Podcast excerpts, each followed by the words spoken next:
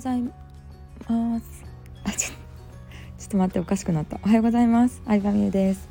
え今日もレターをいただいたのでお答えしていきたいと思います。いつも配信とても参考にしております。今私は潜在意識や願望達成などについての本を読んだりする時間が楽しくてそれをもとに自分の経験などをブログで配信していきたいと考えています。最初は楽しみながら自分の成長日記みたいな感じで始めたいと思いますが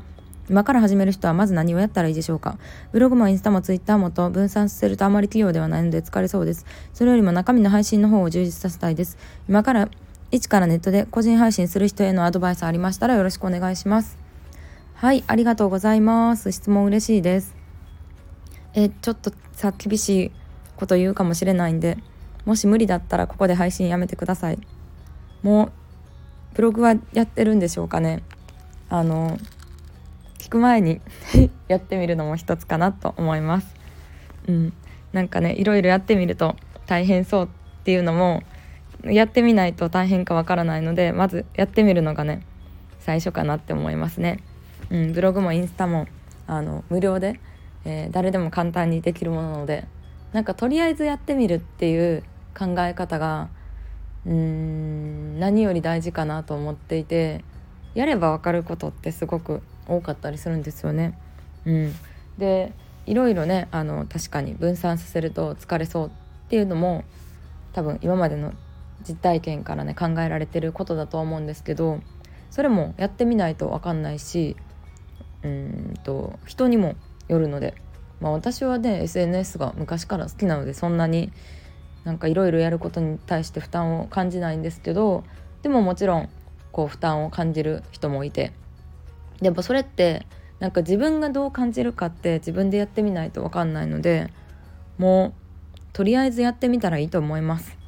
はい。やりたいと思うこと全部やってみたらいいと思います。でやってみて疲れたなって思ったらやめればいいだけのことなのであのやる前からちょっと心配しすぎかなっていうのは思いました。うん。であとは、まあ、中身のね配信もすごい大事なんですけどそういうのって最初からねブログとかも上手い人って誰もいなくてうん今やっぱり文章を読んでて分かりやすいな面白いなとかスタイフの音声聞いててもすごい喋るの上手いな分かりやすいなって思ってる人ってもうなんか場数が違うというかねお客さんに接した数が多いとかうんそれまでも例えば YouTube とか音声をねやっていたことがあったりとか、うん、なんか場数が違うから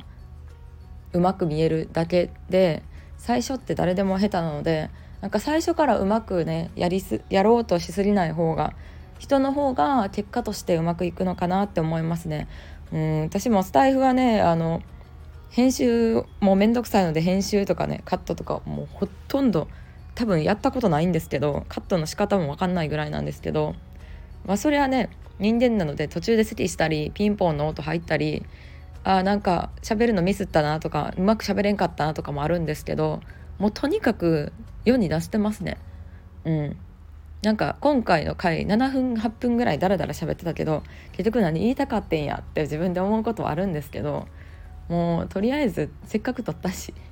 無料の媒体やし配信しとこうみたいな感じで配信してるんですねでもそういうのを繰り返してるとやっぱ後で聞いた時になんか後悔するのがあ次からこれ気をつけようって思うし実際意外とお客さんって「えあの音声そんな後悔してたんですか?」とかねあのアカデミーメンバーとかに聞いたら全然バレてなかったりしてなんか気にしてるの自分だけみたいなことも結構多いのでもうとにかく場数を踏むっていうのが一番の近道なんじゃないかなって思います。うん、で、ね、潜在意識とか願望達成についてのことが楽しいっていうのはすごい大事なことだと思うのでもうそれをねあの自分が何で楽しいと思ったかとかなんか楽しかったらさ人に広めたくなるじゃないですか楽しいこととか。なんかこのカフェすごい良かったよとかディズニーランド楽しかったよとか。なんか本当に純粋に友達とか身近な人に伝えるぐらいの軽い気持ちで発信していったらいいと思います。いいと思いますし、まあ、今回のねレターからはちょっと分からなかったんですけど、うん、今から始める人は何をやったらいいでしょうかってことなんですけどだからゴールが分からないとやることも分かんないですよね。まあ、現状はね結構書いてまだこれからブログを始めようと思っているところっていう現状は書いてくださってるので分かるんですけどゴールが分からないとちょっと答えようがないうんですけど、うん、稼ぎたいと思っているのかブログでアクセスを集めたいと思っているのかによってもねいろいろだと思うんですけど何をやったらいいでしょうどうなりたいどうなりたいかによるって感じですねそこは。うんまあ稼ぎたいと思ってるのであればやっぱりマーケティングとかビジネスのスキルは必須かなと思いますね私もずっとブログをねやってたんですけどまあブログをやってるだけでは、まあ、お金を稼ぐのはちょっと難しいのでそこからどうやって発展させていくのかはちゃんとプロからね学ぶのが大事かなって思うのとまあアクセスを集めるっていうのも結構学ぶとね早かったりは、うん、しますね。我流でやってる時よりかはあのねすでにブログでアクセス集めるのが得意な人とかから聞くといいのかなと思うしでもそれも別に自分の趣味としてやりたいのであればそこまでね学ぶ必要はないですしなんか自分がどうなりたいのかっていうのを考えてみるとなんか何をやればいいのかっていうのもおのず出てくるのかなとは思います。うん、でもまあまあまあその中での予想なんです予想ってまあそうですねどうなりたいかにもよるからな本当にちょっと適当なアドバイスはできないなっていう感じではあるんですけどまあ楽しみながらであればとりあえずブログやってみるとねいいんじゃないですかね。うん、コメント欄とかで人と交流したり、うん、そうですね。なのでまあ今回ねレターをいただいた方に限らずですけどなんか質問の仕方っていうのも私もねこのビジネスをやる中で結構いろんな人から怒られて学んだんですけどまず自分の現状がどうで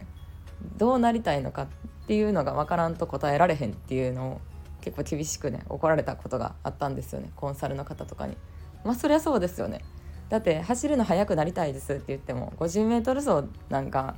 マラソンなんかによっても全然トレーニングの仕方違うんじゃないですかしかも例えばマラソンで頑張りたいですって言ってもなんやろなその辺の地域で速いぐらいのランニングしたいなぐらいのマラソンなんかなんとかマラソン大会大阪マラソン大会で何位以内に入りたいですレベルなんかによっても全然アドバイスが違うしそこまでねあのそこすご、まあ、そこまで何位に入りたいぐらい目指してない人に対して厳しいトレーニングのやり方教えたらそれこそ逆ギレされたりしちゃうしすごいね高い目標を目指してる人に対してなんか緩いトレーニング方法とか教えたら結果出ないじゃないですかってなっちゃうのでなんかね質問する時は自分がどうなりたいですとかゴールをねあの伝えるっていうのはいい質問のアドバイスを引き出すためにもちょっと大事な要素なんじゃないかなって思います。まあ、この方に限らずですけど今回の音声でちょっとついでにね話しておこうかなと思いましたでもこうやってねレターをいただけたことで今回の音声も取ることができたので本当にありがとうございますはいということでこんな感じでまた、えー、レターや感想などお待ちしております。ではでは。